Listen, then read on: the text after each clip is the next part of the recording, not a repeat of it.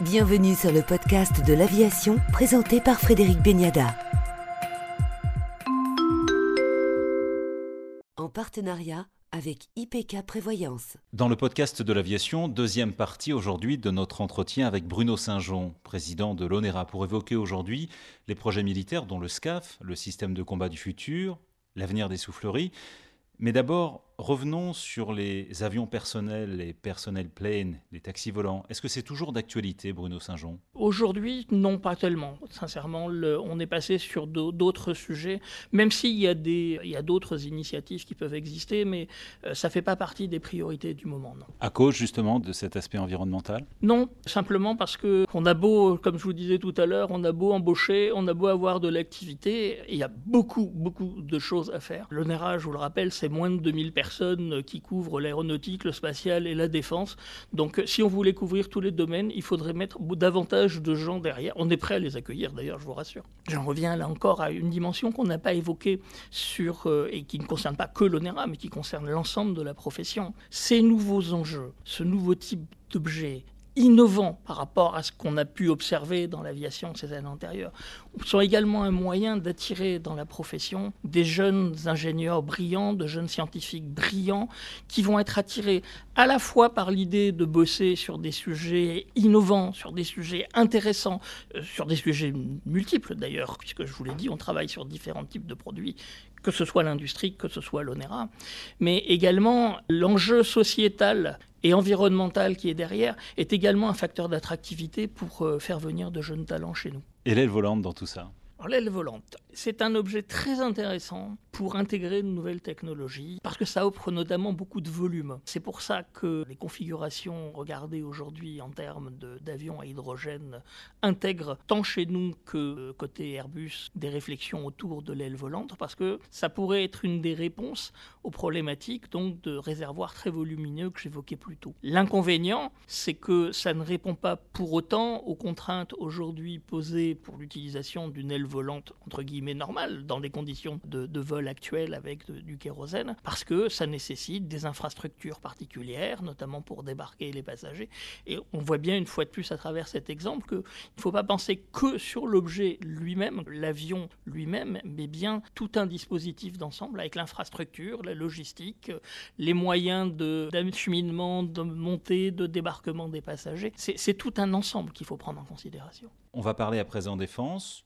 Peut-on dire que c'est le retour en grâce de l'ONERA sur les programmes de recherche? Oui, je, crois qu'on peut le dire comme ça. L'ONERA a connu une période de, qu'on va qualifier une crise de conscience extérieure, de confiance, pardon, extérieure vis-à-vis de l'ONERA au, début des années 2010. Les choses se sont singulièrement améliorées au cours des, dernières années. Euh, il n'est d'ailleurs pas impossible que côté défense, euh, il est encore trop tôt pour avoir les chiffres définitifs 2020, mais on s'attend à une très bonne année, peut-être même un record de prise de commande côté défense depuis le début des années 2000. Donc euh, oui, c'est un bon signal. Euh, ce qui est là encore assez logique, euh, l'ONERA travaille beaucoup sur des sujets à la fois extrêmement pointus et extrêmement sensibles. On peut penser par exemple à la dissuasion. D'ailleurs, on a beaucoup apprécié que le ministère des Armées et la DGA citent le, rôle de l'ONERA dans la réussite des, des deux tirs M51 à l'été 2020 et plus récemment de la SMPA rénovée en toute fin d'année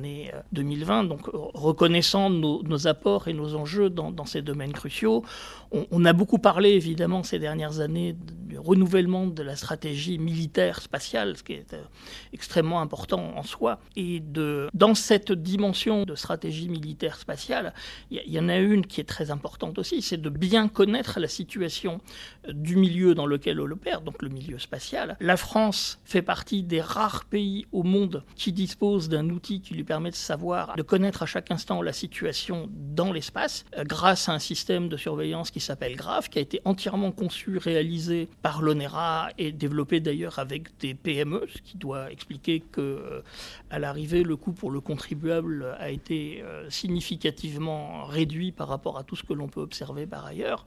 Et aujourd'hui, puisqu'il est question maintenant de, devoir identifier, suivre des satellites beaucoup plus petits, beaucoup plus manœuvrants, aussi, on va travailler dans les années qui viennent à un système beaucoup plus performant, capable d'aller voir plus loin des satellites plus petits. Où en êtes-vous sur le SCAF, le système de combat du futur? Ben, Le SCAF, on en est toujours au stade où les industriels sont en train d'essayer de s'entendre sur la répartition de l'activité et la partie amont viendra derrière. Après, du point de vue de, des enjeux et de l'importance de l'ONERA, là-dedans, on n'est pas non plus très inquiet parce que euh, on sait qu'il y a des sujets sur lesquels on a des savoir-faire euh, qui sont quasi uniques. Regardez par exemple ce qui s'est basé sur le Rafale. Les entrées d'air du Rafale ont été faits en co-traitance entre l'industriel et, l'ONERA, et les entrées d'air du futur avion de combat devront nécessairement en passer aussi par, par nous. Et puis bien sûr, euh, qui dit nouveaux avions, les avions dont on a évoqué côté civil ou nouvel avion militaire, ça va passer avec des évolutions aérodynamiques significatives par rapport aux générations précédentes ça veut dire beaucoup d'essais en soufflerie, et ça puisque on dispose des meilleures souffleries au monde. Et je le précise d'ailleurs, des souffleries les plus écologiques, puisque Modane travaille à l'énergie hydraulique, donc euh, tout ça est totalement vert. Euh, avec ça, on est sûr aussi d'avoir un rôle important dans le SCAF, comme dans les avions civils. Et d'ailleurs, euh, je parlais au début du fait qu'on a réussi à couvrir en 2020 toute l'activité qui était prévue. On avait notamment à Modane des essais prévu pour un industriel américain qui s'appelle Aerion, qui développe un prototype d'avion d'affaires euh, légèrement supersonique qui pourrait aller jusqu'à Mach 1.4. Dans la communication qu'il a faite sur les essais, l'ONERA a été très bien mis en avant sur deux volets. Euh, le fait qu'ils venaient faire leurs essais dans les meilleures souffleries au monde, mais le fait qu'ils venaient aussi faire des essais dans la soufflerie la plus verte du monde. Pendant longtemps, Bruno Saint-Jean, on a considéré que c'était la fin des souffleries, qu'on ferait tout en numérique les demandes de vos clients vous ont prouvé le contraire. Les Américains ont imaginé à la fin des années 90 qu'on pourrait tout faire en numérique en modélisation et qu'on pourrait effectivement se passer d'expérimental. Je crois qu'ils en sont très vite revenus et ils ont connu de gros échecs, de gros accidents aussi. Du coup, ont été amenés à réinvestir fondamentalement dans ces outils qui sont les souffleries. Fort heureusement, nous, on n'avait pas baissé la garde. Merci, Bruno Saint-Jean, président de l'ONERA pour le podcast de l'aviation. Je vous en prie, merci à vous.